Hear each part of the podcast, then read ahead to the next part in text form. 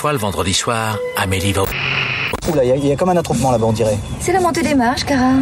Cannes, le festival, ça vous dit quelque chose? The film that won the Palme d'Or to Town. Et d'ailleurs, il y a déjà un truc qu'il faut pas que j'annonce. Après toutes ces années de métier, ça me fait toujours un petit frisson. Peut-être je vais me voter Le Pen après ça. Madame, je ne n'écrirai rien sur ce film, c'est une merde. Vous le savez, il faut respecter cela. Nous ne sommes responsables de rien, nous nous excusons d'avance. Bienvenue dans Pardon le cinéma, jour je sais plus combien. Euh, 7, je crois. Ouais, non, on a fait le 6 hier, donc là c'est le 7. Je crois que c'est ça la, la suite logique. Ouais, après 6, il y a 7, c'est ça. Vous êtes dans Pardon le cinéma à Cannes et on vous parle de plein, plein, plein de films. Et aujourd'hui, une équipe, euh, une équipe euh, spéciale. On n'est pas la même config que d'habitude. Bon, il y a toujours Simon, ça va Simon? Coucou Il y a Arthur qui revient. Salut Arthur. Moi j'étais absent une fois, ça va, hein Bah oui, mais tu nous as manqué. et surtout, il y a le retour de Rita. Salut Rita. Bonjour, moi je n'étais pas absente une fois. Oui, c'est vrai. pas. Mais ça fait plaisir que tu sois là. On te croise à Cannes, oui, sachant avec- que tu repars demain en plus. Oui, donc je suis là, euh, one time only, euh, c'est un show spécial. Très bien. Show spécial. Et en plus, c'est la première fois qu'on enregistre ensemble. C'est vrai, c'est très vrai. C'est vrai. Bonjour Arthur, enchanté. Bonjour Rita. Tu me sens. Ouais, ouais.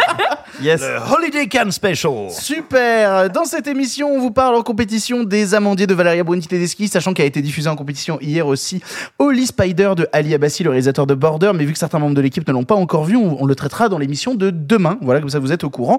On parlera par contre dans cette émission aussi de Men, le dernier film d'Alex Garland qui a été présenté en séance spéciale à la quinzaine des réalisateurs. On fera un détour par les aventures de Thomas Cannes pour savoir si Thomas va réussir à avoir une invitation et pouvoir voir un film. Et ensuite, Arthur vous parlera de Falcon Lake. Rita vous parlera d'un documentaire sur Jerry Lewis et on fera un petit débat sur un film plutôt attendu pour conclure, à savoir quand même le nouveau Cédric Jiménez Novembre. C'est qui déjà lui euh? Euh, Cédric Jiménez, il a fait un petit film pas trop connu. Ah, Euh, son bac nord d'abord. Voilà, qui s'appelle euh, qui s'appelle le programme d'Éric Zemmour. Voilà, donc on parlera de, on parlera de novembre. Bref, on va démarrer tout de suite par euh, les amandiers de Valeria Boniti Tedeschi. Si vous n'en avez jamais entendu parler, petit extrait de bande annonce pour recontextualiser. Exactement là. J'adore. Allez, viens.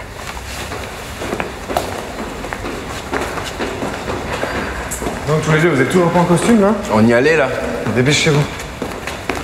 Ah oui, Étienne, tu sais, la dernière fois en répétition avec Juliette, quand tu manges la pomme, tu léchais ton couteau.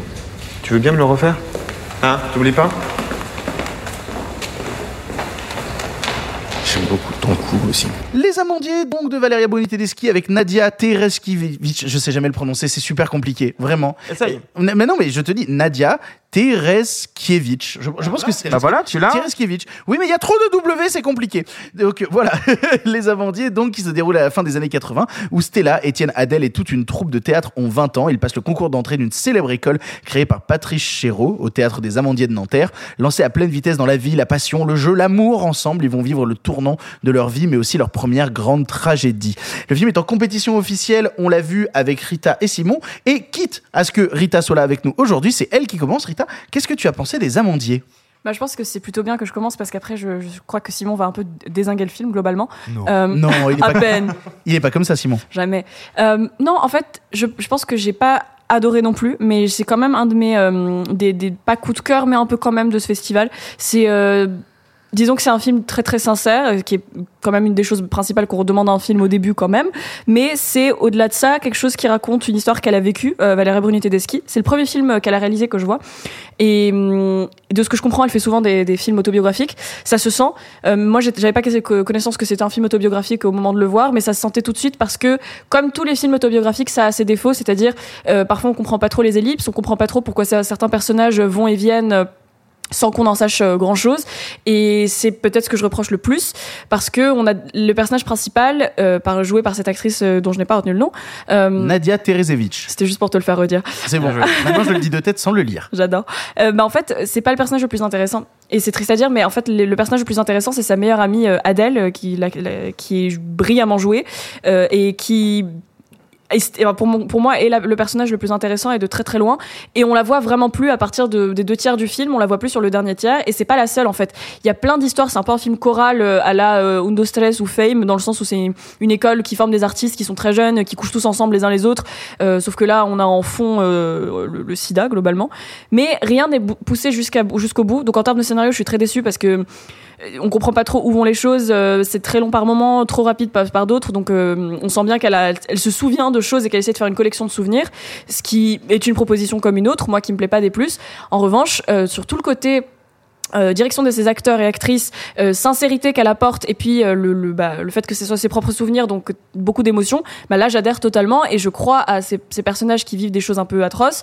Je crois moins en la relation amoureuse principale, mais encore une fois c'est parce que je trouve que l'intrigue principale n'est pas la plus intéressante. Mais j'arrive à quand même être embarqué par ces personnages, par euh, ces gens qui ont 20 ans en 86 et qui veulent absolument réussir dans la vie, qui veulent euh, être les meilleurs, devenir les acteurs et les actrices de demain. Et surtout, et j'y arrive, Louis Garrel, mon Dieu, Louis Garrel, mais je l'aime d'amour. et, et- et franchement, c'est dans tous ces films, il, euh, enfin dans tous les films dans lesquels il joue un personnage qui n'est pas principal, il joue une espèce de cynique rigolo qui fait rire euh, à ses dépens ou avec lui. Et j'adore ce personnage. En fait euh, j'adore c'est un peu comme quand vos, parents sont énervés contre vous et qui commencent à gueuler en, et, se, trompent et se butent sur leurs mots et je trouve ça génial. Donc voilà Louis Garrel euh, pour, Louis Garrel pour les émotions et pour l'image que je trouve quand même très jolie euh, tout le monde va dire que c'est péteux graineux tout ce que vous voulez mais moi je trouve ça très joli.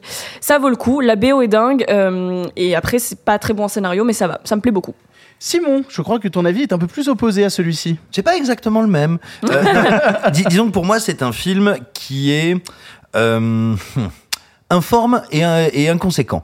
Euh, informe parce que pour moi, très littéralement, il n'y a pas du tout une once, pas un poil, pas un soupçon de mise en scène dans le film. J'en veux pour preuve que absolument aucune information, rebondissement, événement du récit ne passe par la mise en scène. C'est toujours un dialogue. C'est un personnage qui arrive et qui dit "Eh, moi il m'est arrivé ça. Oh, moi aussi." Jamais, à aucun moment, la mise en scène ne n'utilise une quelconque forme de grammaire de cinéma. Alors, on te met un, on te met un petit filtre Instagram années 90, on met du grain, on fait du super 16 parce que ça fait vieux, c'est joli. Euh, on bouge la caméra, on tremblote parce qu'avec Keshish, visiblement, on a vu qu'il suffisait de faire trembloter la caméra pour que ce soit joli. Bah non, il y a de la mise en scène chez Keshish.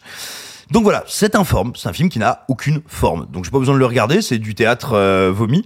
Euh, et puis surtout, il est, il est parfaitement inconséquent, c'est-à-dire que euh, il y a pas de mauvais sujet. Moi, ça me pose aucun problème qu'on veuille euh, me raconter l'histoire euh, de la Batman du petit théâtre parisien, parce que c'est l'histoire d'une grande aristo donc qui vit dans un château avec son majordome, avec Alfred qui vient lui donner des conseils. Ça me pose pas de problème. On peut faire de magnifiques films sur n'importe quel sujet dans n'importe quel milieu. Sauf que quand tu me dis, c'est des grands bourgeois qui veulent devenir comédiens. Bon bah super, il y a tellement peu de gens qui vont au théâtre, qui connaissent le théâtre, qui pratiquent le théâtre. Je vais découvrir des trucs sur le théâtre. Non, j'ai rien appris.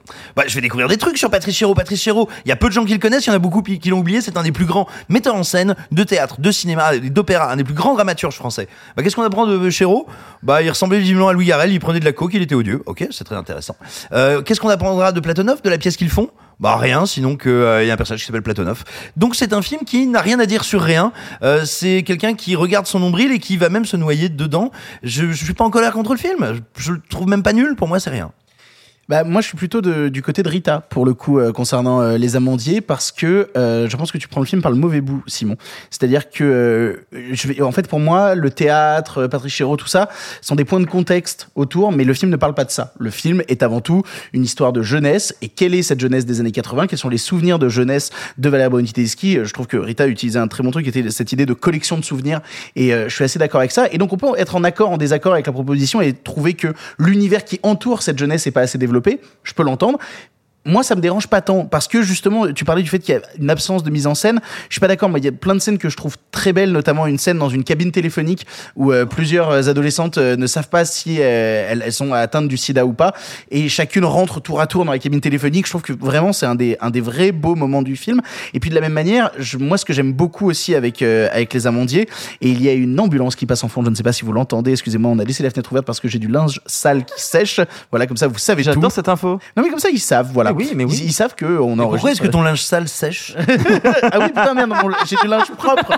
Pardon, Il a désolé. beaucoup transpiré hier. Ouais, voilà, exactement. Je, je l'ai- je l'ai lavé pour le ressalir, pour le faire sécher ensuite. C'est une belle aparté. Hein. Donc, je disais sur les amandiers.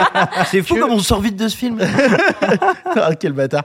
Non, non, euh, c'est en fait euh, un truc qui peut être euh, vraiment peu apprécié par beaucoup de gens, mais qui est un truc que j'aime bien, moi, c'est les films jukebox. C'est où, justement, on a des souvenirs d'une époque musicale, et donc on rythme le récit à travers les musiques et la symbolique qu'ont eu ces musiques à un moment dans la vie de, bah, de l'autrice, donc Valéria Bruni.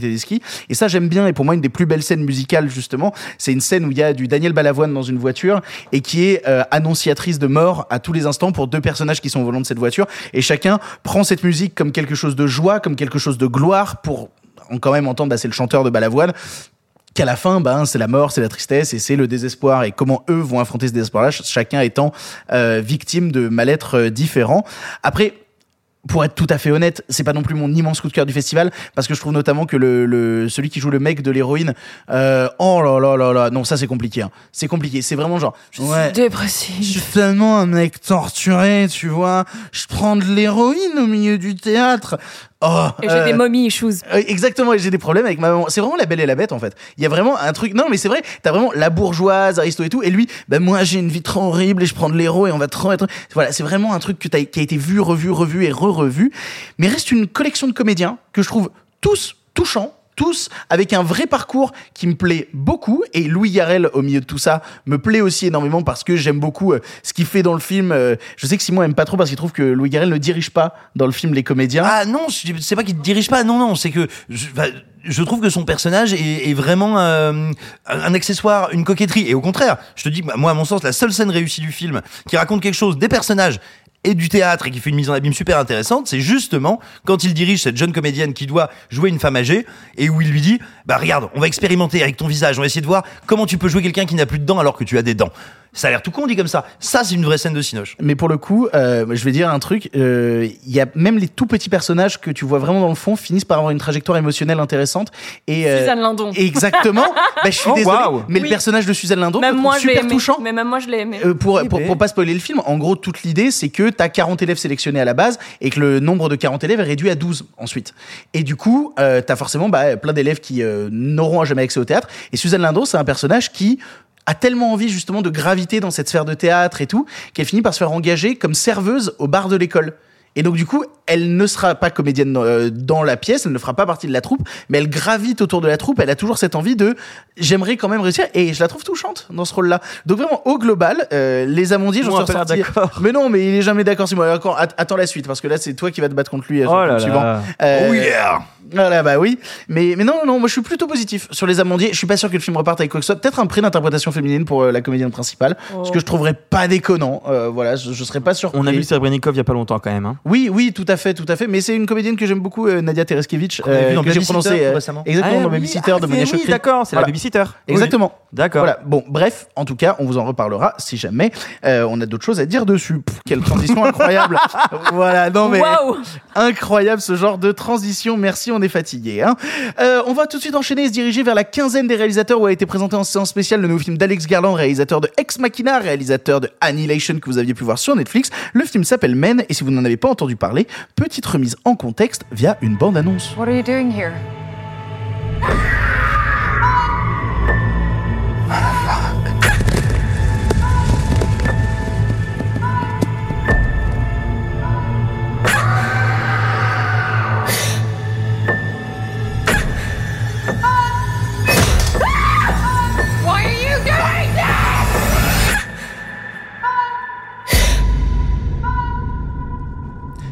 Donc d'Alex Garland avec Jesse Buckley et Rory Kinnear euh, nous raconte l'histoire de Harper qui à la mort de son ex-mari décide de se ressourcer. Elle se rend seule dans la campagne britannique, dans les bois près de sa maison, de son Airbnb. Elle sent que quelqu'un ou quelque chose l'observe. On l'a vu avec Arthur et Simon et c'est Arthur qui commence. Arthur, qu'est-ce que tu as pensé de Men Il y a des réalisateurs qu'on apprécie fort sans vraiment savoir pourquoi. C'est-à-dire que moi, Alex Garland, c'est un, cinéaste que j'aime beaucoup. Alors même que ses films, je les trouve parfois un peu bancals. Pas Ex Machina, bien évidemment, mais Annihilation, c'est le cas. Annihilation n'est pas un grand film, est un film qui est un peu raté, qui rate sa fin, qui va trop loin, qui ne sait pas trop euh, trouver le juste milieu entre ce qu'il veut raconter, ce qu'il veut dénoncer. Et pourtant, je l'adore. Je l'adore parce que je trouve que visuellement il se passe quelque chose. Je trouve qu'il essaye de raconter des choses pas faciles, que c'est un film qui était casse-gueule. Mais voilà, je l'aime bien. Et donc quand je vais voir Men, je m'attends à voir un film un peu dans cette veine-là. Et c'est le cas. Sauf que je trouve que le film est excellemment maîtrisé pour un truc qui est beaucoup plus réduit, en tout cas au début. Euh, moi, il y a- plusieurs choses qui me fascinent. Déjà, cette manière qu'il a de filmer, euh, comment dire, les plans fixes qui sont faussement fixes. Il y a un truc qui m'a sauté au visage que j'ai vu dès le début, c'est qu'aucun plan n'est fixe. Il y a toujours un léger zoom, très léger, un léger dézoom, un, léger bascule vers la gauche, vers la droite. En fait, c'est oppressant au possible que rien ne soit jamais stable.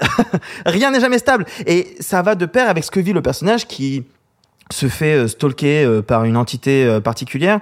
Je trouve qu'il a, il- vraiment, il conjugue sa mise en scène avec son propos, qui est un propos qui est sur le papier, pas évident non plus, parce que c'est un film qui te dit que les hommes sont tous les mêmes. Hein. C'est un film qui est assez féministe. Alors, c'est pas le film le plus subtil de la Terre dans ça. Et la fin va en dérouter beaucoup ou en décevoir. Moi, je l'adore. Je trouve que la, la fin euh, raconte beaucoup de choses. Euh, je trouve que c'est aussi euh, une volonté pour lui de, de faire quelque chose de plus petit, entre guillemets.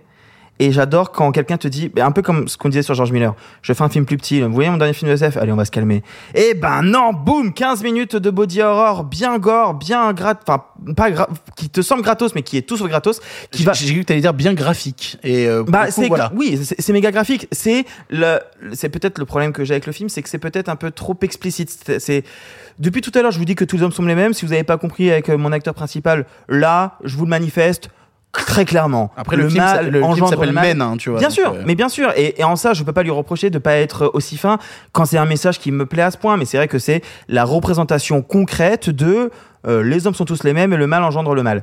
Après, au-delà de ça, moi, Jesse Buckley, je l'adore. Je trouve que le film est fascinant, fonctionne très bien, la musique est incroyable. Il y a une scène dans un tunnel où le jeu sur la mise en scène, l'écho, le, le sound design, euh, euh, tout fonctionne parfaitement bien. Le montage de cette séquence juste du tunnel est parfaite. C'est pas un film excellentissime. C'est pas le meilleur de sa filmo, mais moi, en tout cas, c'est un film qui m'a vraiment marqué. Je l'ai vu il y a deux semaines et j'y pense encore assez régulièrement. Simon. Moi, j'aime beaucoup la photographie du film, qui euh, tente de jouer quelque chose qu'on pourrait appeler un espèce d'hyper-réalisme euh, euh, bah, vaguement magique. Et alors, ce que je veux dire, c'est pas du tout pour faire une blague débile, c'est très sérieux. Je serais curieux, moi, de découvrir, d'apprendre, est-ce que Alex Garland ou son directeur de la photo euh, ont pris, ont eu l'habitude de prendre du LSD Parce que, il y a, non, mais je le dis très sérieusement, il y a un traitement de la couleur, et vous pouvez demander à toutes les personnes qui, euh, peut-être un jour sans faire exprès, hein, ont pris un petit buvard, la manière Ah ils, sont, dont... ils sont tombés dessus par hasard, quoi. Toujours. Donc, C'était là, c'était là, et puis. euh, Et puis patatras, glouglou. tombé dedans quand j'étais petit. Et euh, tout simplement, non, je dire, mais très très sérieusement, il y a un, un travail sur la définition, les, euh, les les focales, les balances de points et les couleurs qui s'approchent ou qui émulent très fidèlement et très finement euh, ce que peut être le sentiment d'hyper-réalité que que confère ce, ce produit-là. Et vraiment, c'est absolument frappant. J'ai rarement vu ça au cinéma et je trouve ça très intéressant et très cohérent avec le film en général. Je trouve aussi que le design sonore est très réussi et globalement, il y a un truc qui a pas changé, c'est qu'Alex Garland, il, je pense pas que ce soit un très bon narrateur en général, mais il sait faire de très beaux plans qui fonctionnent, des petites scénettes comme ça dans le film qui sont remarquables d'impact. Il a un sens, c'est ça, de l'impact, vraiment. Maintenant, moi, j'ai deux énormes problèmes avec le film. Le premier, c'est que le film assume, dès sa première image, de me dire, de toute façon, rien n'est vrai, je fais une pure métaphore, je fais une pure allégorie. Dès la première image, c'est quoi la première image? C'est le personnage adossé à un mur. Là, la musique du film, hein, c'est pas une musique qu'elle entend dans son appartement, c'est pas une musique intradiégétique, elle a pas allumé la radio, c'est la musique, la bande son, la bande originale du film commence, et là, elle sursaute. La musique du film fait sursauter un personnage de fiction. On nous dit donc qu'on n'est pas dans une véritable fiction au sens traditionnel du terme, qu'on est dans quelque chose de surréel, et d'ailleurs, ça va être amené très rapidement par le fait que ce personnage ne réagit pas au truc complètement surnaturel, délirant et ultra glauque qui se passe autour d'elle. Elle arrive dans un village où tout le monde a la même gueule et où tout le monde veut lui ramener la tronche. Bon, bon ça l'embête pas, quoi. Oh, quand même. Écoute, au bout de 20 minutes de film, euh, dans une ruine, arrive un type nu qui veut l'agresser. Elle, elle hausse les épaules, littéralement, elle se tourne et elle part en marchant. Zen, hein, je sais que les, les Britanniques ont un certain flegme, mais quand non, même. mais attends, le Non, mais- tunnel il est méga long, on la voit de loin, on sait même pas ce qu'on voit. Je te parle de 5 minutes après quand elle le voit à poil. Mais euh, bref, attends, mais, Ah. mais ce que je veux dire, c'est que ça, en, en soi, là, c'est juste un, un constat. Le film se met sur un terrain purement allégorique.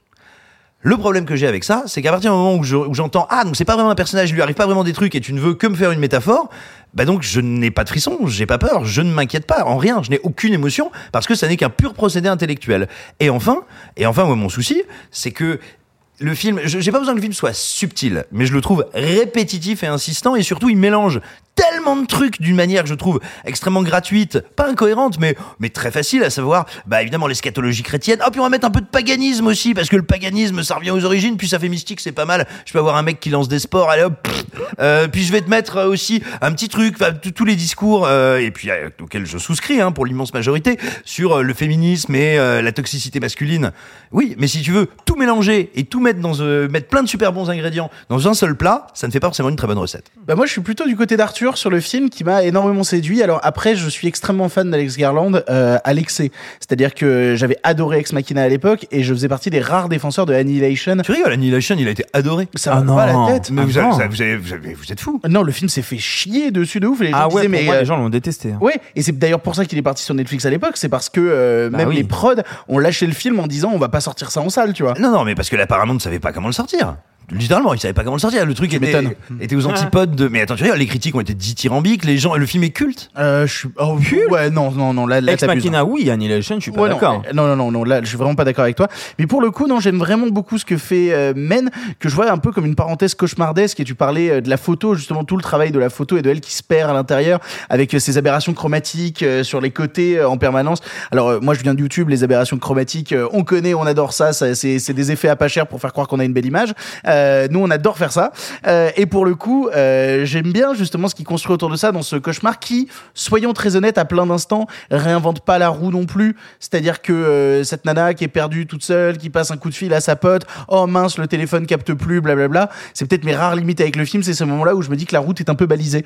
Euh, par contre, j'aime beaucoup le fait d'alterner entre la narration présent et le passé pour comprendre d'où viennent les traumas du personnage principal et essayer de voir qu'est-ce qui a amené ce truc-là. Je trouve ça vraiment plutôt brillamment fait et surtout pour moi le film explose dans sa deuxième partie qui plonge véritablement dans le body horror et là je prends un pied fou. Je prends un pied fou parce que c'est du pur cauchemar graphique passionnant. Ce qui peut laisser plein de gens euh, sur le carreau. hein. Quand je l'ai vu en projo, euh, il y avait une moitié de la salle que je chantais tétanisé devant l'écran et vraiment passionné par les images qu'ils regardaient, et une autre partie qui rigolait, Euh, une autre partie qui était euh, Moi beaucoup aussi, plus j'ai eu ça dans détachée. ma salle. Mais après, on peut rire de gêne aussi, hein. c'est pas forcément que Ah les bah, gens rejettent je, le film. je pense que c'était du rire de gêne. Bah, je suis pas certain. Enfin, je sais pas. C'est surtout que il assume un truc qui est tellement radical, je trouve, dans ses derniers effets. Hmm. Euh, avec euh, ce, ce- on va, on va parler de poupée russe. Vous comprendrez quand vous aurez vu le film, avec ce système de poupée russe que bah, ça peut laisser des gens sur le carreau. Mec, j'étais figé. Ah mais moi j'ai J'avais adoré. les yeux comme ça, ébahis, j'avais j'avais la mâchoire qui se relevait, oh, Ah mais moi j'ai trouvé ça incroyable. Et l'idée de couper le film et de l'arrêter à un moment précis, pour moi, a un sens que je trouve absolument fou. Et, Alors bah, ça, là-dessus, je suis pas d'accord. et bah, vous avez pas un gros problème avec la toute toute fin? Si, moi, par contre, j'ai un problème Parce avec la fin. que là, du coup, là, Alors, c'est là où il on, on montre. va pas en parler maintenant. hein. Non, on va Euh, pas en parler maintenant, on va pas la décrire. On va, la fin. on va évidemment pas la décrire. Mais à mon sens,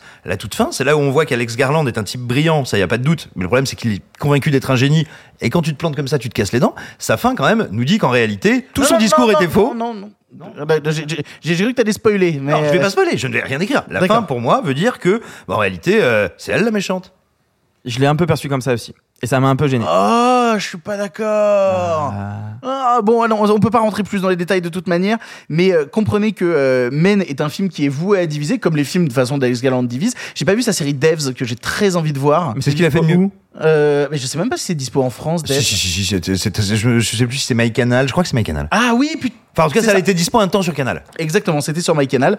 Bref, Men va sortir bientôt en salle en juin d'ailleurs. Euh, le 8 juin, je crois pile qu'on revient. Euh, une semaine après qu'on soit revenu, bah on en reparlera à ce moment-là de Oh, toute bah façon. oui. Bah voilà, on en redira des C'est quoi, on choses. pourra spoiler? Ah oui, on, allez, on spoil. Voilà. voilà, on Voilà. pourra parler plus. Belle de- promesse.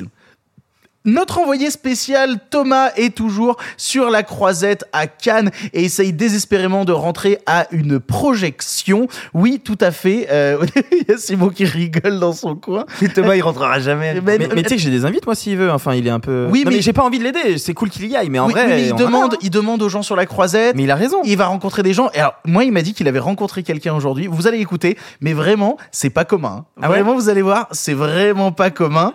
Euh, c'est marrant parce que Rita, qui vient d'arriver, elle est pas du tout au courant de cette histoire-là. Euh, je t'expliquerai en off. Vous allez voir, c'est une vraie série audio qui suit les aventures de Thomas Hakan et pas du tout un placement de produit déguisé dans une série audio. C'est- C'est maintenant l'épisode 3 des aventures de Thomas Hakan. Les aventures de Thomas Hakan. Épisode 3, 17h45, la croisette. Oh là là, j'en peux plus Ça fait tellement longtemps que j'attends au soleil qu'on voit mes tétons à travers ma chemise. C'est quand même pas très rigolo. Et puis tout le monde commence à partir en projo. Ça va être dur de réussir à avoir quelque chose. Ah mais, je vois quelqu'un arriver. Peut-être qu'il a une invitation pour moi. Excusez-moi, monsieur, monsieur, je... Oh mais...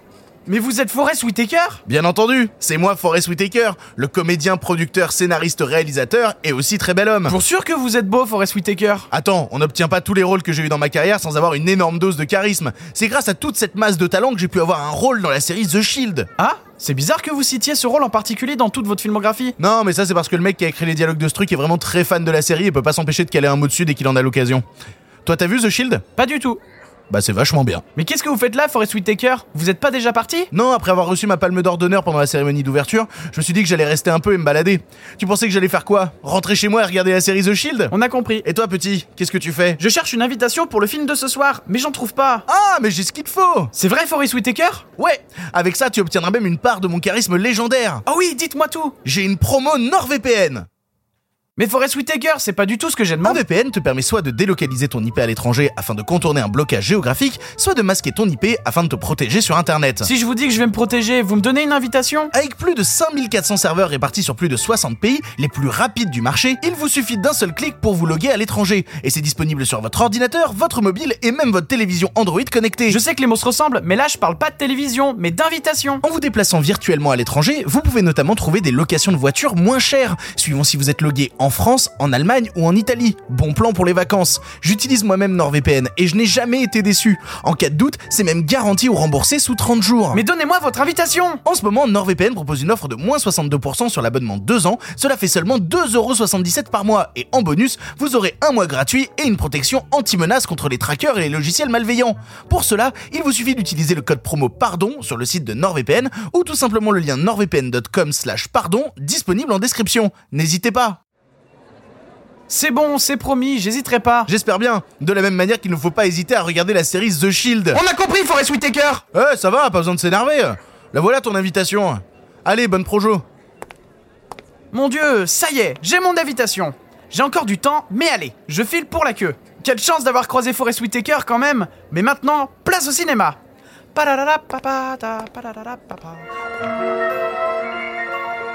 C'était le troisième épisode des aventures de Thomas à Cannes. On espère maintenant que Thomas a une invitation. Il a réussi enfin à avoir son invitation, qu'il va pouvoir aller voir le film parce que il y a peut-être encore des étapes et des embûches qui vont se présenter face à lui. Vous en saurez plus dans le prochain épisode. On va continuer à parler des films. On va se rediriger. Alors là, on est du côté de la quinzaine encore, Mhm. si je dis pas de bêtises, puisque Arthur, tu as vu le premier long métrage réalisé par Charlotte Lebon qui s'appelle Falcon, Falcon Lake. Eh bien, si je ne vous n'en avais jamais entendu parler, petit extrait de bande-annonce pour recontextualiser.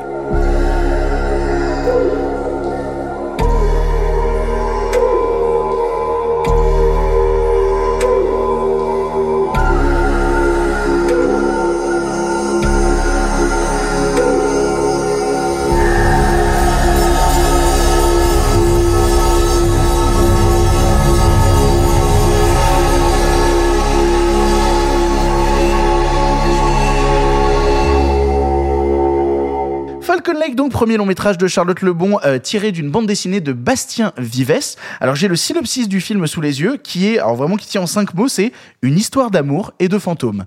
Voilà. Donc ma... C'est pas mal. Ouais, bah, c'est littéralement le synopsis sur Wikipédia. C'est un, Donc, un peu branlette de faire un synopsis en 5 mots, mais en même temps, vu le film, c'est pas mal. eh bien vas-y, parle-nous-en, euh, Arthur. Euh, c'est toujours un peu compliqué, je pense, quand on veut adapter euh, Bastien Vives à l'écran, parce que Bastien a une manière de filmer les corps et à les érotiser. Et si on veut faire ça au cinéma, et ben tout de suite on rentre va en dans prison. quelque chose de plutôt vulgaire. Oui, oui, oui, bah oui, euh, la décharge mentale euh, adaptée en film, je veux pas voir ça. Hein. Alors, bah, Alors, moi si, mais Alors, Non, moi, mais je ça veux voir pas ça. la tête, quelle horreur. Alors le problème c'est que la décharge mentale c'est carrément une BDQ. Là c'est une adaptation de Une sœur qui est une BD qui va tendre vers l'érotisation de l'adolescente mais qui le qui l'esquive un peu. Charlotte Lebon a l'intelligence de garder ça mais de le minimiser ou en tout cas de le montrer de loin. C'est un film, euh, pour vous donner une idée, qui m'a beaucoup fait penser, je sais que Simon déteste le film, je suis désolé, mais à 90s de John Hill. je déteste pas, je trouve ça bois. Ouais, donc ouais, donc t'es pas fan quoi. Je trouve que ça m'a, en en tout cas, ça m'a beaucoup fait penser à ça parce que premier film, film réalisé par quelqu'un qui vient de ce monde-là, mais donc de l'autre côté de la caméra, et film qui parle de la jeunesse, de la jeunesse qui se cherche, la jeunesse qui se trouve. Falcon Lake, ça raconte euh, un adolescent de 14 ans qui vient en vacances dans une maison près d'un lac au Québec et il y a les amis des parents qui viennent et t'as euh, la fille des amis euh, qui a 16 ans et il y a un petit émoi qui se crée alors que elle traîne avec des gens déjà plus grands. Quelle place tu as quand tu as 14 ans et que tu veux séduire quelqu'un de plus âgé qui elle-même sort avec des gens plus âgés? Comment tu fais pour t'intégrer? Et surtout, il y a quelque chose qui est toujours très beau au cinéma quand c'est bien fait et là, Dieu sait que c'est bien fait, euh, la découverte de la sexualité. La découverte de je ressens quelque chose que j'avais pas ressenti avant. C'est un film qui est assez pudique, qui regarde ça d'assez loin. Si le synopsis parle de fantôme, c'est parce que le personnage de la fille, dont j'ai oublié le nom de l'actrice, je suis désolé, mais est fasciné par la mort, par la morbidité morbidité, par les fantômes, euh, le dessine, prend des photos où elle imagine des choses, où il y a tout un mythe autour du lac où quelqu'un se serait noyé. Euh, c'est assez central à l'histoire. Et lui, t'as ce gamin qui est fasciné par elle. C'est extrêmement beau. C'est extrêmement bien filmé. C'est au format, vous savez, un peu euh, pas carré, mais euh, quasi. je- j'ai pas Un nom. 37 Ça doit être un- sans doute. 4 tiers ou un 37 Je pense que c'est un 4 tiers. Il y a un grain de la photo qui est très beau. C'est c'est vraiment une pépite. Je l'ai découvert euh, il y a quelques semaines et c'est un film qui me hante beaucoup. Comme les J'ai- fantômes du film. Eh, eh, Eh, wink, eh, wink, wink. ouais, blague ou pas Ouais, mal. très bien. C'est c'est vraiment un très beau film. Je, je peux que vous le conseiller, premièrement, et j'ai deuxièmement qu'une hâte, c'est de voir ce que peut faire Charlotte Le Bon par la suite. De son côté, Rita est allée voir un documentaire sur le chanteur euh, Jerry Lee Lewis, documentaire qui s'appelle Trouble in Mind, réalisé par Ethan Cohen. Est-ce que tu peux nous en parler et nous en dire plus, nous dire ce que tu en as pensé, Rita? Mais déjà, j'aimerais juste dire aux gens qui pensent que ça va être sur Jerry Lewis, le- le- l'humoriste, ce qui est ce que je pensais, étant donné que c'est un film de Ethan. bah, c'était pas sur lui. Bah non, c'est sur Jerry Lewis, le, le Zikos, non Eh ben, moi, je ne savais pas qui c'était. C'est la meilleure histoire La mais- déception. Mais, surtout que moi, en fait, je- premièrement, je vois Jerry Lewis, Trouble in Mind, et je connais un peu l'histoire de Jerry Lewis, le- le- le- le- l'humoriste, et je sais que les frères Cohen sont très fans de lui. Donc, évidemment, quand je me suis dit que c'était un documentaire sur l'humoriste, et ce qui est marrant, c'est que ça commence et ça s'ouvre sur une scène, hum, c'est très res, c'est un documentaire euh, excellent par ailleurs, euh, je, je vais y revenir, mais globalement, ça s'ouvre sur une scène de, de musique, il chante, et je me suis vraiment retournée vers mon pote en lui disant, mais en fait, euh, il chante bien, dis donc, Jerry Lewis. Eh ben oui, parce que c'était un chanteur. Euh, bon, voilà, ce- cette euh, bêtise étant mise de côté, du coup, je suis passée, sur- partie sur 1h15 parce que euh, heureusement le film est court, euh, ce qui est bien parce que j'en ai marre des films longs. Euh, On a tous marre. Il y en a, il y a pas beaucoup de films longs à Non, mais- Cannes. Voyons. Oh, attends, c'est pas l'édition avec les films. Wow, ils font, ils font tous plus de 2 heures et demain il y a le Side Roustay qui fait 2h45. Allez super. Bah, Et moi, encore, on je- n'a pas vu le Belloque qui en fait 5. Mais c'est une série, ça. C'est une série Ah, donc c'est une série, donc on a le droit de regarder 5 heures euh, en plein milieu de Cannes. Non, mais quand c'est on a cinq film. films. Non, mais Oui, c'est pas un d'accord. film. Alors, Bah, un film long, c'est ça que je veux dire. J'ai pas le temps de mater 5 heures de Bellocchio, Non, désolé. moi non plus. Non, mais je te dis pas ça. Je Ouais. que c'est pas genre. Et voici un film de 4 heures. Euh, donc sur euh, le documentaire sur Jerry Lewis, sur Jerry Lee Lewis, je tiens juste à dire que quand on connaît pas la personnalité de ce mec, c'est il est légendaire. Euh, dans tous les sens du terme et je trouve ça trop cool qu'il l'ait mis en lumière pour tous ses bons côtés et surtout ses mauvais côtés parce que c'est un homme qui a épousé euh, sa cousine de 13 ans. Euh, donc il faut le savoir. Il a eu sept femmes dont une, qui était sa cousine de 13 ans quand il avait la vingtaine. Voilà, je vous laisse euh, digérer cette information. Et, et en fait, c'est un mec qui se sent supérieur à tout le monde. J'étais étonné de l'absence de réaction, j'ai eu Ta très peur. gueule, J'ai Simon. voulu, j'ai voulu laisser Rita faire. Ta J'ai ri- dans mon coin. Ta gueule, Simon. Et donc, qui par exemple, pendant tout le truc, il dit, euh, il se compare à Elvis Presley en disant que Elvis Presley c'était de la merde ce qu'il faisait. D'ailleurs, à un moment, il limite et c'est exceptionnel comme imitation. Donc, je pense que avant de voir Elvis euh, de Baz Luhrmann, c'est une très bonne préparation de voir ce docu. Et au-delà de ça, en fait, sur la forme, moi, je suis pas très documentaire, mais en fait, euh, j'ai- j'aime beaucoup la forme de celui-ci parce que euh, il y a aucune voix, aucune interview contemporaine, aucune personne qui fait de la narration. C'est en- entièrement basé sur des interviews d'époque et plus récentes de Jerry Lee Lewis. Euh, et sur euh, des passages de, de lui à la télévision et des moments où il chante. Et ce mec est fou.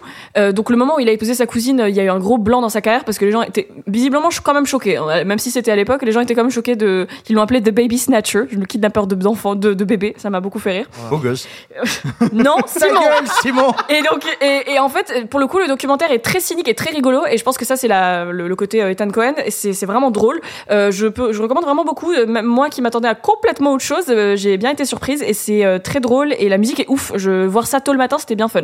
Donc, je vous recommande beaucoup. C'est pas le mec qui était euh, euh, connu pour taper avec ses poings sur le piano Alors jouer effectivement, il faisait n'importe quoi. Il jetait, il disait c'est parce que la concurrence était super rude. On avait Elvis qui dansait n'importe comment et Chuck Berry qui sautait sur ses pianos. Fallait bien que je fasse quelque chose. Donc ce que je faisais, c'était que je jetais mon, mon tabouret en arrière. Et il est vraiment très, franchement, là c'est un demi millième de ce qu'il fait, mais il est complètement fou ce personnage.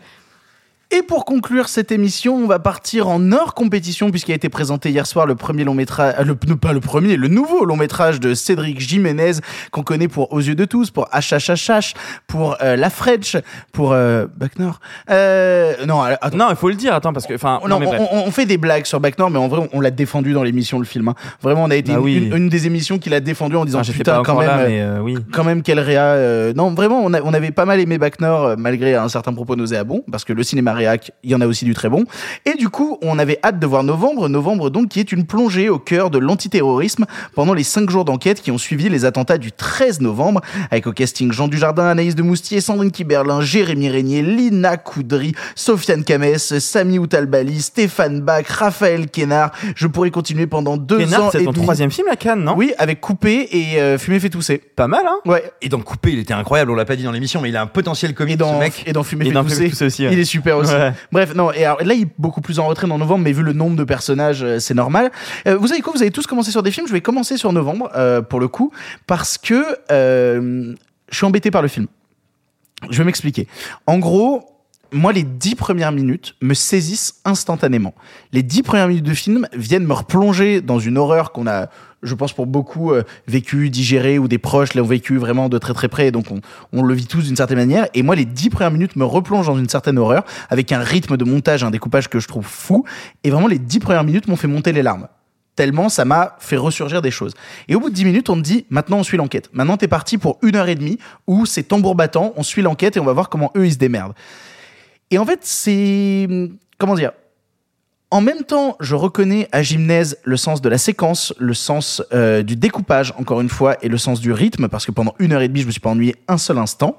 Donc déjà, gros point positif pour lui. Je reconnais aussi le fait que les comédiens donnent tout ce qu'ils peuvent à l'intérieur et parfois un peu à l'excès malheureusement parce qu'il y en a certains. euh, ouais, moi je Tu penses à qui? Il y a une séquence d'interrogatoire où t'as Jean Dujardin qui met une patate à un mec et vraiment juste avant qu'il lui mette la patate, c'est tellement too much. C'est pas la vérité ce que tu me dis. C'est pas la vérité. C'est ça la vérité de nos commissariats.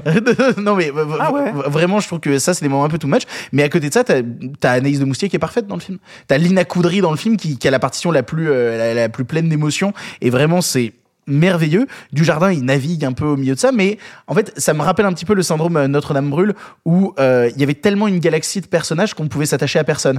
Et et bah ouais mais Ah non, mais je reviendrai dessus, mais pour moi, c'est le but. oui, mais pour moi, du coup, j'ai aucune prise émotionnelle avec le récit à plein d'instants, et je vois un truc qui est parfois très froid et très littéral sur voilà ce qui s'est passé pendant cinq jours. Sauf qu'en fait, ce voilà ce qui s'est passé pendant cinq jours, j'ai pas besoin forcément de la fiction, je peux avoir un documentaire pour euh, avoir ce pas du truc aussi littéral. En fait, pour moi, ça manque d'un point de vue du cinéaste là-dessus. Alors pour moi, le point de vue du cinéaste vient s'installer quand il pose la question du, des procédures, justement, euh, que, que, que doivent emmener l'enquête, et justement le fait qu'il y a des protocoles très précis à suivre dans ce genre de cas qui viennent à un moment handicapé. Mais alors si c'est ça le point de vue sur le récit, c'est quoi? Ça veut dire, putain, les policiers, ils ont trop de procédures, ce serait mieux s'ils étaient plus libres, ils Quoi, mais au contraire. quoi. Bah, non, mais Non, c'est le contraire qu'il dit avec cette scène-là. oui, il dit que justement, il faut. euh, bah, enfin, pour moi, j'ai l'impression qu'il parle du poids des procédures et que parfois c'est un peu compliqué. Oh, je pense Ah pas. non, pour moi, il dit vraiment l'inverse.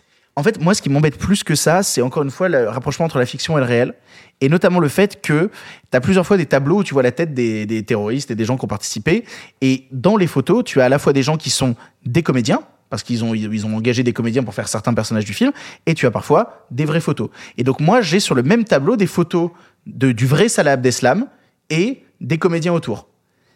Et ça, ça m'embête. Ça, ça m'embête parce que à un moment, faut faire un choix. Et c'est le problème encore une fois avec Novembre, c'est que j'ai l'impression que euh, Cédric Jimenez a tellement peur de la polémique à plein d'instants que il se retient, il fait pas trop de choix et il fait un peu un entre-deux constant.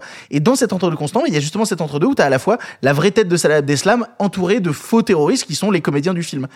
Ça, Ok. ça m'embête. Ça, ça m'embête parce que à ce moment-là, je me dis, mais assume le truc jusqu'au bout et prends un comédien pour faire Salah Abdeslam, même pour une seule photo. Donne pas la possibilité à Salah Abdeslam C'est trop compliqué de faire ça, mec. Non, Mais bien sûr que si. ben non, pas du tout. Euh, euh, Si les autres jouent des terroristes ensemble. euh, je veux dire, les autres jouent quand même des vrais mais, mecs le, qui ont ouais, mais été, le seul euh, qui est connu, c'est Abdeslam. Non, pour le coup, c'est. Enfin, je sais pas. Ben non, mais je- je- c'est Mais- mais est-ce que possible. C'est pas un détail surtout. Non, mais Oui, c'est un, c'est un je détail, mais qui d'accord. pour moi euh, est dans la nature du projet même, qui est de euh, ce rapprochement entre la fiction et le réel. Pour moi, c'est euh, c'est symptomatique de ce que Mm. fait Gymnase dans le film. Et donc ça m'embête. Il y a plein de trucs comme ça qui m'embêtent. C'est trop littéral. Je j'ai pas assez d'emprise sur le récit. Par contre, je maintiens que Gymnase a un sens de la rythmique et un sens du montage, un sens du découpage et un sens de la scène d'action qui me passionne toujours autant et qui va me chercher au fond des tripes. Et, euh, et c'est ça pour moi le plus gros point positif du film. Simon. Moi, je suis très embêté par le film. euh, à plusieurs, euh, pour plusieurs raisons. Euh, Jusqu'à présent, il y, a, y a bien un truc que je reconnaissais à Gymnase et qui faisait que j'étais excité à chacun de ces nouveaux projets, c'est que je trouve que c'est un metteur en scène de spectacle assez, euh, assez accompli. Vraiment. Et je l'avais dit euh, dans Bac Nord, euh, qui, me posait plein de soucis, on va dire, dans, dans ce qu'il prétendait traduire du réel, mais qui était un film de spectacle extrêmement abouti. Là, je trouve que le filmage est d'une platitude sans nom. Surtout, tout est égal. Mais tout est égal. Qu'on soit dans un gros gros interrogatoire, une discussion de flics, euh, des gens qui s'engueulent dans la rue, je veux dire, quelle que soit la situation, bon, c'est les mêmes plans moyens l'épaule. Ah non, pas du tout. C'est pour moi, on est pas, dans- pas dans le climax. hein. Dans le climax, t'as un travelling au, mi- au milieu du pas dans le climax. CRS. Ok, merci. Pas dans les trois dernières minutes où on a mis des cœurs euh, pour. euh, bon, mais voilà. En gros, je, je, je trouve pas ça fou formellement, en tout cas, ou plutôt très en deçà de ce qu'il a fait avant. Pire. Il y a énormément de scènes que j'ai vues 3 milliards de fois dans d'autres films bien mieux. Euh, je m'infiltre quelque part. Oh mon dieu, attention, tu dois vite sortir, il y a un autre personnage qui arrive. Bah, je suis désolé. À ce moment-là, le montage et les plans sont d'une pauvreté. Heureusement qu'il y a le pardon, pas le montage. Le découpage est d'une pauvreté terrible. Heureusement qu'il y a le montage pour essayer de, de driver un peu le truc. Donc voilà, déjà, en termes de pure intensité, je trouve le film pas terrible. J'ai un énorme problème de casting. C'est pas que je trouve du jardin mauvais. Je me foutais un peu de sa gueule tout à l'heure, mais je le trouve pas mauvais dans le film. C'est juste que si tu veux donner un sentiment de réel, de machin, tu ne peux pas mettre du jardin dans ce rôle. En plus du jardin, pour une raison technique toute bête, il a une diction très particulière qu'on aime, qu'on n'aime pas. Moi, je l'adore, mais elle est très particulière. Il ne peut pas s'effacer derrière ce rôle. Et c'est Mais moi, il y a un truc que je trouve fou, c'est que je- vois dans le film Cédric Kahn, qui est metteur en scène et aussi comédien, qui joue un des pontes du renseignement, si ma mémoire est bonne, je crois, qu'il est de la DGSI. Et ben lui, alors c'est un acteur très particulier aussi, lui, tu le mets à la place du rôle de Dujardin, personne ne connaît sa tête, donc on y croit tous. Mais je sais bien la raison. Bien sûr, c'est une raison de casting, de bankable, de machin indiscutablement. Il n'empêche, moi du coup, ça ruine mon immersion dans le film. Il y a et enfin, a un dernier truc. Moi, j'ai un problème avec le point de vue de Jiménez, qui, à mon sens, est une absence de point de vue. Alors, qu'il soit euh, pro-flic, c'est pas du tout un problème, surtout sur un sujet comme ça, ça paraît évident. Mais en fait, j'ai l'impression qu'il ne voit pas ce qu'il filme. Ce que je veux dire par là, c'est que bah, les fameux cinq jours de novembre euh, dont il parle, c'est quand même un cataclysme d'incompétence, comme on en a rarement vu. C'est la police qui s'aperçoit qu'elle a laissé rentrer sur le territoire des gens qu'elle cherche depuis des années, qu'elle a cru tuer quelqu'un qu'elle a pas tué. Enfin, je veux dire, tu vois, quand même. Oh, ça, attends, ça, ça, ça, c'est montré dans le film, le fait que. Mais c'est jamais un problème. Ils, ils sont, ils sont Ah, persuadés. si. Si. justement, c'est ce qui va bloquer la procédure à un moment. C'est qu'à chaque Bien fois que t'as sûr. Anaïs de Moussier qui revient dans l'enquête et qui fait Non, mais ce mec-là, il est pas mort. Et t'as tout le monde qui fait Mais ta gueule, il est mort. Et, et à quel moment et à quel moment on dit donc c'est scandaleux, on a mal agi, on s'est planté? Quel moment? Aucun. Et pire, encore pire, à la fin on te présente comme le grand climax spectaculaire et émotionnel, ce qui est quand même, je veux dire, un ratage total de la police qui n'a pas été foutu d'ouvrir une porte et qui a je veux dire, littéralement provoqué un, euh, chaos total dans les rues de Seine-Saint-Denis. Enfin, je veux dire, ce qui t'est présenté comme le grand euh, climax du film, je veux dire, le présenter comme un climax, pour moi, c'est une aberration. euh. Enfin, j'ai l'impression qu'il ne comprend pas ce qu'il filme, vraiment. Il filme le chaos. Il filme le désordre. Non mais attends, non, non, non. Bah si, c'est- bah, c'est ce qu'il fait. Et pour moi, la mise en scène est au diapason de ce truc-là. D'accord, et on est d'accord Ah que quand ouais. ça se termine, tu te dis, ces gens doivent tous être virés immédiatement, donc. Bah, un peu quand même. Ouais. C'est Moi, ce un que tu peu. film La mise en scène te dit ça? Moi, un peu. Vraiment? Bah, Il termine pas sur euh, euh, du jardin faisant son speech genre, et maintenant, tout commence. Là, tu te dis, Oui, ça oui, mais regarde, moustilles, elle part. bah oui, justement, euh, ouais, mais tout reste en place. Enfin, je veux dire, enfin, Arthur. Ah non, je suis pas d'accord. Moi, je suis pas d'accord. En fait, euh, moi, j'y allais vraiment en reculons. J'avais très peur. Bac Nord, blablabla, blablabla. Euh, moi, ce qui me dérangeait le plus dans le Bac Nord, c'était le côté euh, tout blanc, tout noir, euh, très manichéen, très pro-policier et pro-policier parce que le propos de Bac Nord était censé être basé sur une histoire vraie de policiers qui ont fait du racket. Et il a minimisé l'histoire pour leur- pour qu'on s'apitoie bah, sur leur il sort. prend la défense des il prend la défense. En ce sens, ça, ça me dérange. Ça me dérange pas d'avoir des films pro-policiers. On en a eu, on en a parlé plein des films euh, sur la police ces dernières semaines. Il y en a, il y a que ça. Non, moi, ce qui me dérangeait, c'était à quel point il va être comme ça ou pas. Et je trouve que le film est extrêmement bien tenu. Il a la pudeur de ne pas trop en montrer, mais il en montre suffisamment pour que ça reste du cinéma. Il ne va jamais être trop en la défense d'un sens ou dans l'autre. On parlait tout à l'heure des protocoles. Moi, je trouve que cette scène, elle est hyper importante. Elle est hyper importante, surtout qu'elle n'a pas eu lieu pendant l'histoire. En fait, effectivement, il est obligé de se baser sur la fiction. Et là aussi, je vais rebondir sur ce que tu disais tout à l'heure. Euh, il était obligé de faire ça si tu veux faire un film maintenant. Parce qu'il y a l'instruction en cours. Donc t'es obligé de rajouter de la fiction dedans. Bien sûr. T'es obligé de donner des noms de personnages qui ne sont pas les vrais noms. T'es obligé de prendre des noms, des, euh, de racoler des trucs qui n'ont pas eu lieu. Parce qu'il y a l'instruction en Et cours. puis le film, ça- et puis attends, puis le film s'assume comme un film de fiction. Donc moi, j'ai pas de problème à ce qu'on ajoute de la fiction. Et en plus, on n'arrête pas de se plaindre que, enfin, on n'arrête pas, trois personnes, mais euh, se plaignent que les États-Unis savent rebondir sur leurs faits divers, sur les sur les catastrophes très vite et que nous on n'y arrive pas. Ah, mais je le nombre de films qu'il y a eu sur le 11 septembre très rapidement après, là où nous on n'y arrive pas, lui il le fait très vite après. Ah mais moi je suis d'accord avec toi. hein. Pour, pour le coup, j'étais le premier à dire que j'ai pas de problème avec le fait qu'on fasse ce film et que les dix premières minutes justement qui me replongent dedans m'ont tellement séduite qu'elles m'ont ému aux larmes. Donc, donc voilà, donc, Moi, donc, je pas- m'attendais pas à verser une larme devant le gymnase. Et attends, est-ce que t'as versé une larme Mec, j'ai devant pas versé une larme, je me suis recroquevillé, j'ai l'impression que mon estomac était en train de se retourner, j'étais en train de, de m'enfoncer dans mon siège tellement je me sentais mal. Parce que c'est hyper cathartique, j'ai ressenti des trucs, en fait j'avais l'impression que j'étais un peu passé à autre chose, que l'attentat était derrière nous, c'était il y a 7 ans. Peu, que dalle que dalle. Moi, j'ai, alors moi j'ai une question pour vous, parce que vraiment, sincèrement, est-ce que c'est, à votre sens, la qualité cinématographique du film qui déclenche ça, ou est-ce que c'est tout simplement notre souvenir traumatique à tous? Parce que moi, je suis navré, cette intro, je trouve qu'elle est écrite avec les pieds, elle est montée n'importe comment. Là aussi, elle est traversée de, de tropismes que j'ai vu dix mille fois au cinéma. Le oh, Dale Evanson, oh, de Dale Evanson, dix mille Dale Evanson Sans doute. Et oui, mais donc attends, moi aussi, je suis très ému à ce moment-là, mais je crois pas que ce soit le film qui m'ait ému, c'est mes souvenirs. Oui, mais tu, il y a une, tu peux ramener les choses d'une certaine manière, en fait. Enfin, moi, je pense qu'il y a eu plein, il y aurait, il y aurait pu plein eu, euh, Bah, compliqué, hein. il y aurait pu avoir d'autres manières de le faire et ça m'aurait peut-être pas autant ému. Moi, ce que, déjà, il y a un truc qui me plaît, c'est qu'il essaie d'en montrer le moins possible. Ah oui, non mais je, mais je trouve pas du Et tout le film l'inverse aurait été dégueulasse. Ah oui, oui, il oui. est sur une Le- ligne. Le, film n'est jamais indécent, je trouve. Oui, jamais.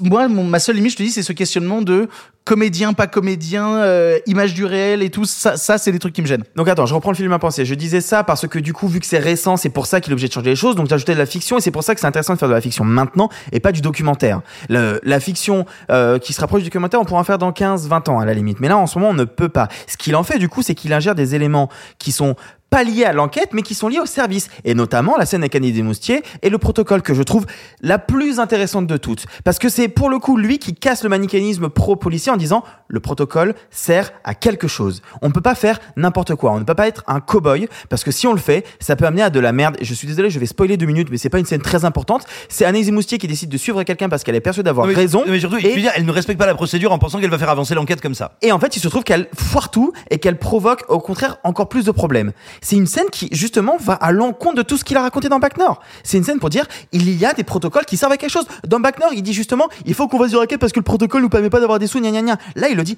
non, on est en état d'urgence, c'est la galère, il faut qu'on aille au plus vite possible. C'est la merde, on fait que de la merde, mais on est quand même obligé de suivre les règles parce que putain, ça sert à quelque chose. Oui, je, je suis absolument d'accord avec toi. Le- Et je pas du tout le film tendancieux là-dessus. Et je trouve que sur plein de manières, en fait, je le trouve hyper intelligent. Et je trouve que justement, il pointe du doigt toutes les merdes qu'il y a eu. Il pointe du doigt toutes les galères qu'il y a eu. Il pointe du doigt la pression qu'il y a eu dessus, la pression populaire, la pression médiatique, le fait que quand tu as des informations, ça sort, qu'il faut faire vite, que tu n'y arrives pas.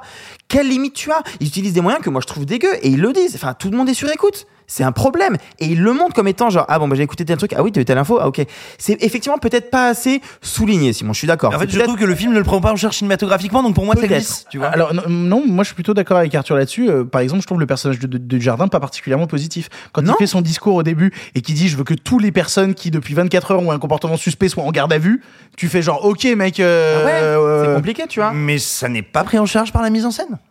Et en fait, moi, ce qui m'intéresse aussi dans la mise en scène, c'est qu'on a beaucoup parlé de la mise en scène pour Back North, parce qu'effectivement, les scènes d'action étaient assez remarquables. Là, je trouve que au contraire, il a l'intelligence de vouloir se mettre un peu en retrait. C'est marrant que tu parlé autant de la mise en scène, Victor, parce que moi, je trouve la, Victor, euh, la mise en scène euh, plutôt fade, mais volontairement fade. C'est-à-dire que t'es face à un sujet qui est tellement gros, tu dois faire attention. Tu peux pas faire une course de poursuite comme si t'étais dans la banlieue nord de Marseille, tu vois.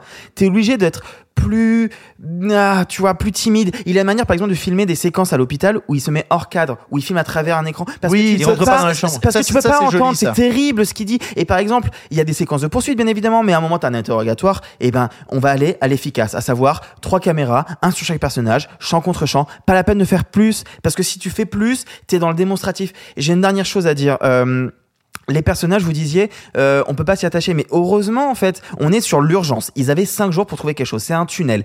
Et tu peux pas. Moi, ça m'aurait saoulé d'avoir des flashbacks sur la vie émotionnelle de tel personnage. Ah non, non, non, sur non, le non, je, je, je, te- je te m'en parle pas de ça. Je, je te parle pas de, de, de creuser leur vie à eux. Leur vie, en vérité, moi, je m'en branle parce que ils sont vraiment des fonctions. Mais le problème, c'est que du coup, ça me donne un récit qui est tellement euh, bah, aplati, quoi. Vraiment, où t'as vraiment juste factuellement le truc et donc factuellement des fonctions, mais factuellement pas des êtres humains. Mais, mais surtout, regardez un, des modèles du film qui est Zero Dark Thirty, où où t'as pas de flashback, où t'as pas de trucs, on va dire, fonctionnels pour dire, et voilà la vie des personnages à côté. Et pourtant, tous ces personnages qui sont des fonctionnaires en mission, en plus, là, littéralement, sont de vrais personnages. Euh, si ce n'est que euh, je trouve qu'il y a moins de personnages qui ressortent de Zero Dark Thirty que celui-là. Là, c'est volontairement un film choral, alors que Zero Dark c'est vraiment Chastain et ses compères. Oui. Juste pour terminer, euh, vu qu'il y a un côté choral, forcément chacun a une part de- du film un peu moins présente, donc forcément on les voit moins, on forcément s'y attache moins. Et à côté de ça, moi je trouve que le personnage le plus attachant, c'est Lina Koudry. Et c'est Ah oui. peut-être pas anodin Ah que le personnage le plus attachant ne soit pas quelqu'un qui vient de la police, justement. Ah, Je ça- pense ça, que ça raconte quelque chose et je trouve que la fin elle est déchirante justement de ce qu'a provoqué l'État et en ça Simon je trouve que le film pointe du doigt les grosses failles de l'État par rapport à ce qui s'est passé sur ces cinq jours là. Bah, Peut-être pas assez d'accord. mais au moins ça le fait. Mais, mais alors, moi, c'est pas mon ressenti, mais encore une fois, ça n'est ça n'est qu'un ressenti. Et pourtant, putain, je défends un film de Jiménez. hein. Franchement. euh, non, mais attention, je le déteste pas. hein. Je, je le trouve, en- je le trouve écrasé par son sujet. Et le dernier truc que je dirais, c'est qu'il y a Sofiane Kames qui balade un chien et fait des blagues. Et euh, moi, ça me rend toujours heureux. Voilà. Non, non, mais. Ah non, je suis d'accord. Ouais, non, mais c'est juste, j'ai vu Sofiane Kames qui faisait des blagues deux, trois fois dans le film et j'étais en mode, qu'est-ce que j'aime Sofiane Kames? J'adore vraiment ce comédien. C'est ainsi que se termine cette pastille canoise du septième jour. Je crois que c'est le septième jour, mais effectivement, c'est peut-être le septième jour. On a plein de, tra- ouais, pff, non, mais les transitions aujourd'hui. euh, septième jour, il se repose. ah non, là c'est c'est très très compliqué. Euh, demain, on va se retrouver avec une grosse émission parce qu'on parlera du, du Ali Abassi, Oli Spider dont on n'a pas parlé aujourd'hui, mais on parlera aussi du nouveau Park Chan-wook et du nouveau David Cronenberg. Il y a beaucoup trop de films fous demain. On va vraiment rigoler et je remercie tous les gens autour de cette table d'avoir participé à cette pastille du jour. Merci beaucoup Simon. Oh bah de rien, merci à Merci toi. beaucoup Arthur. Je suis désormais réac, c'est ça? Oui, c'est ça. Et merci beaucoup Rita. Merci à toi. Mais quel plaisir de t'avoir eu. Tu rentres à Paris, ça y est Demain, oui, c'est bon. Pas trop triste. C'est bon. C'est ah, non, non, elle dit c'est bon vraiment en mode je me casse, j'en ai marre. quoi. Non, mais c'est toujours fatigant quand même, mais c'est toujours bien. Ah, on se retrouve donc demain pour une nouvelle pastille canoise. Vous pouvez aussi nous retrouver sur Sens Critique tous les jours dans Festoche. On fait des blagues euh, sur, euh, sur un truc dans Festoche, euh, vous verrez. Et puis bah sinon, euh, salut salut les copains À demain pour de nouvelles aventures. Fin de la retransmission.